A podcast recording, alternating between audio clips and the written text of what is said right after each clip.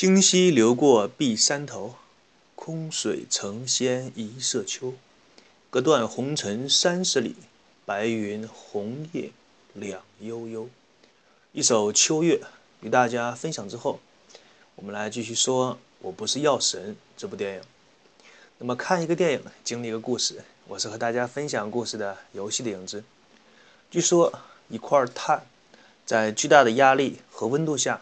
通常它只有两种反应，一种是被这种压力和温度彻底的击垮，消失在土壤之中；另一种是凝结成更加坚固的金刚石，也就是我们所常说的钻石。与之类似，我们人也是差不多的类这样的一个结果。有一类人在巨大的生活压力下会变得颓废，彻底的失去希望，而总是会有另外一种人。他们在生活的压力下会蜕变成不向生活低头的那种人。那么这部电影当中的主角程勇，显然就是压力下舍命一拼的那种人。想一想，当年刚刚改革开放的时候，很多人也是从监狱里刚刚被放出来，被自己的工厂开除，被家人看不起，被生活或社会鄙视。然而他们凭借着自己一个良好的时代机遇，加上自己敢打敢干。很多人成了改革开放之后的第一批富豪，这也就是解释了他们为什么那么瞧不起有文凭和有学问的人，瞧不起那些大学生，处处张扬跋扈和横不讲理，因为他们被这个社会排斥，他们也是对这个社会没有任何的好感。一旦自己掌握了财富，那么他们的报复心理便膨胀了出来。比如说某个土鳖老板，什么张富贵之类的，连自己的名字都写得歪歪扭扭的，以前被稍微上过几天的学瞧不起。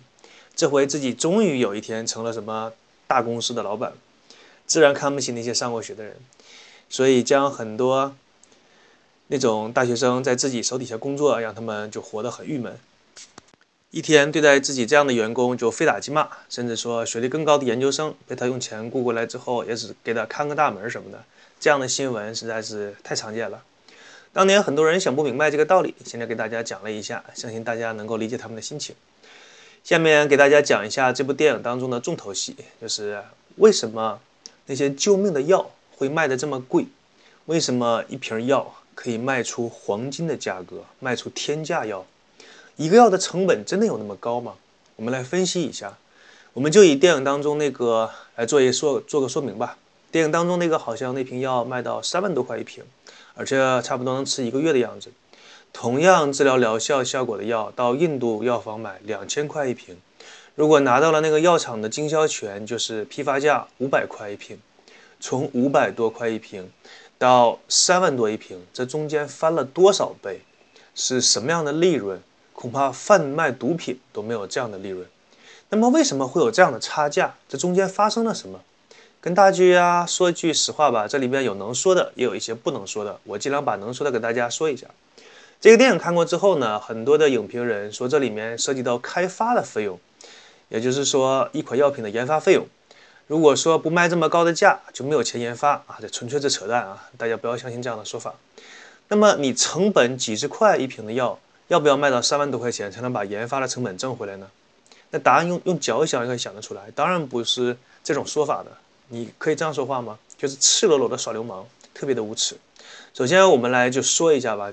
这个药品的研发，通常来说，药品的研发是由一些医疗机构，他们有一些自己的研发费用，这些研发的费用来源分为不同的地方。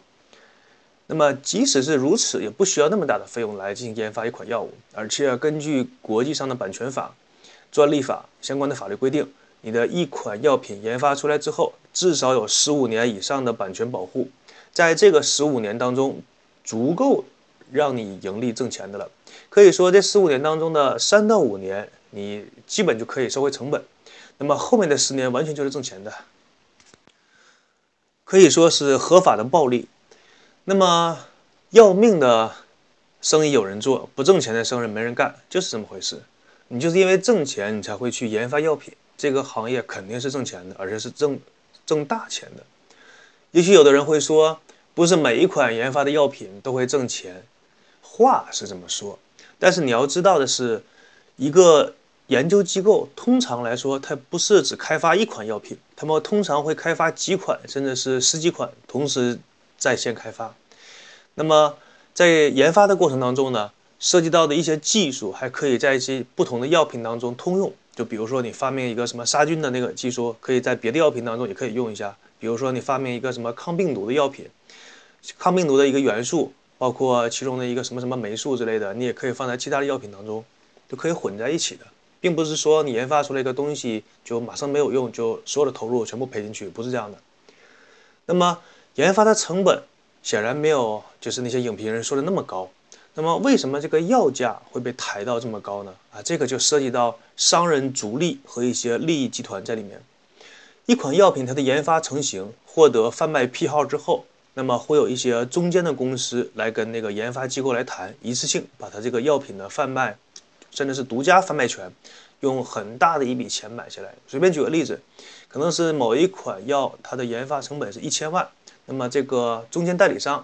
会来跟他谈这个代理代理权的这个问题。这个公司呢，就比如说他可能会一次性出一个亿，甚至几个亿，来把这个十几年的版权、贩卖权直接给买断。你成本是一千万，那么你卖到几个亿，大家可以算一下这中间挣了多少倍。那么研发公司很开很开心，就把这样的东西卖出去了。这个时候，它的成本已经从了一千万翻到几个亿，已经翻了十多倍。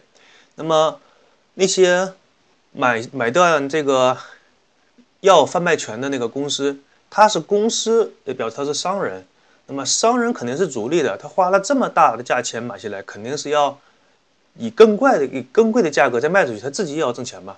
这个很简单，也就是说，这些中间商呢，也就是老百姓所日常生活当中所了解的一些什么所谓的倒爷呀、二道贩子呀，从中过了一手，他们花大价钱从科研机构把这个贩卖权的这个专利版专利版权给买到手里。他们想把这个药卖出去啊，那肯定是还要再挣一笔钱，所以再翻个几倍。那么本身这个药已经翻了十倍，再翻个几倍就是十几倍的价格。那么这个药的价格还不是说你可以直接卖到消费手里边，因为他们是商人，本身不是科学家，所以商人是逐利的。他们自然想把这个价格定得越高越好。特别是某一种药，它如果是特效药，而且这个市场上只有这一种药，对这个病有很好的治疗效果。那么这个药的价格可以是你基本上就是可以说到你想定多高就定多高，吃药吃到你倾家荡产，那不吃药你就直接死掉，你自己选。那么垄断永远是消费者的噩梦，因为只有这种药可以治疗你的这个病情，别的药都不可以，这个就形成了垄断。那么古今中外，只要任何一个行业、任何一个商品在市场当中做到了垄断，消费者就没有一次是有好果子吃的，这一定是非常难受的。或者说把这个话说得更直白一些，没有公平的交易。那么在这个时候，药品从研发到第一次到手，已经翻了，已经翻到了十几倍。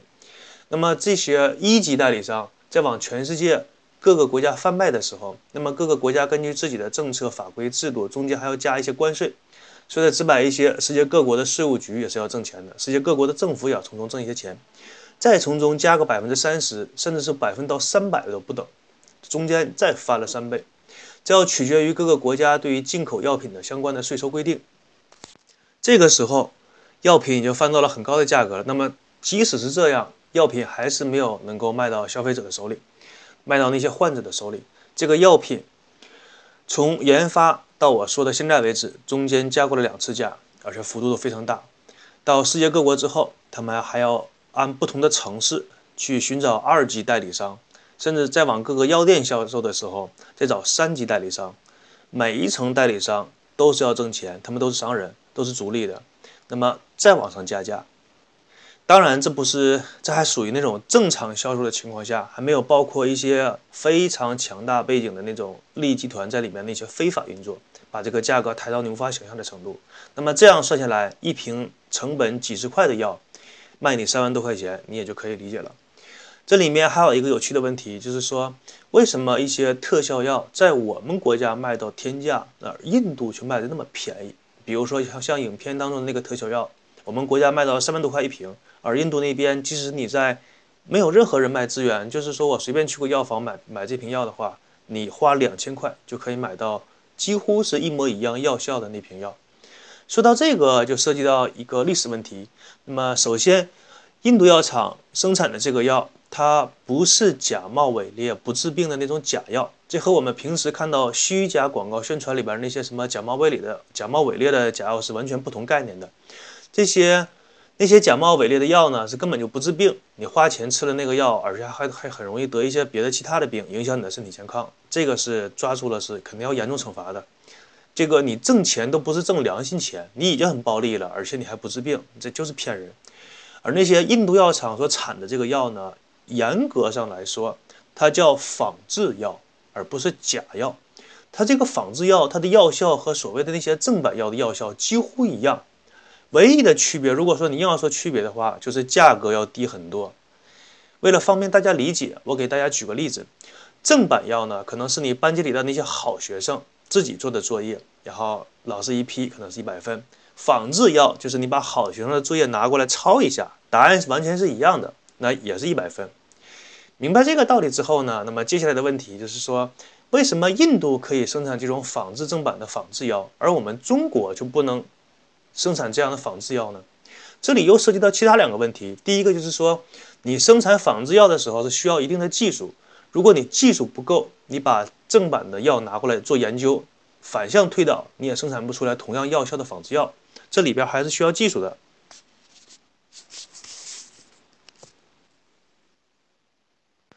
为了让大家清楚的理解我们国家在仿制药方面的技术现在是一个什么样的程度，给大家举个例子，比如说就治疗感冒的一个感冒药，呃，正版上国际上比较先进的那些国家生产的那些。那些正版药，比如说感冒药已经到了第三代了，就比如说治疗感冒非常的快速，而且没有什么副作用，副作用也很小。那么我国的仿制药通常来说能把第一代的感冒药仿制出来就已经很不错了，就是至少差了两三代。由此可见呢，我国在药品技术方面跟先进的国家距离还是有很大的，需要长足的进步吧。那么第二点就是我国在仿制药技术方面，即使是成熟了。可以把国际上那些最先进的药厂的那些好的药品仿制出来，那么在我国的版权和相关的法律上也是不受保护的。那些拥有版权的正版药在国际上一过来告我们国家的药厂，那么我们的国家药厂就会拿大量的钱去赔这个，得不偿失，不挣钱嘛。而根据我们国家相关的法律和法规来规定，国家是不提供那些生产仿制药品药厂不为他们提供保护的。举个例子。如果说有一个药厂在第一时间把国际上的药品制出仿制了出来，那么药厂只要一告啊，那国家就会先去惩罚那个药厂。同样的事情如果发生在印度，那么印度政府不仅不会去惩罚那个生产仿制药的药厂，还会在国际上替那个药厂说话，来顶住那些利益集团和那些正版医药公司的压力，以及其他的国家来自于他们国际上的舆论。那么问题又来了。为什么说同样的事情都是生产仿制药？那么说白了吧，也就相当于药品像当中的一种盗版形式。为什么在我国不行，在印度就可以呢？还是那句话，这个涉及到一个源远流长的历史问题。在二战期间，很多欧洲国家对就对英国，包比如说英国啊，什么什么德国，其他这些国家都对印度实行了不同程度的侵略。那么二战之后呢，这些国家。抱着一种啊，我对不起你，有一种赎罪的心态，对印度开放了很多的资源，其中的一项就是允许印度在发展期间生产他们国家的那些医疗药物的仿制药。所以，印度在生产仿制药的时候呢，是得到那些国家政府允许的。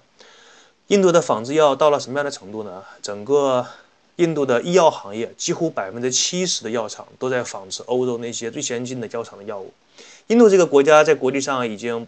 被称为是穷人的药房，就是你买不起药，去印度买，那你就能买得起了。同样的药效的药，在印度买的话，那真的是便宜太多了，基本上便宜个几倍是很正常的，便宜个十几倍你也不需要吃惊。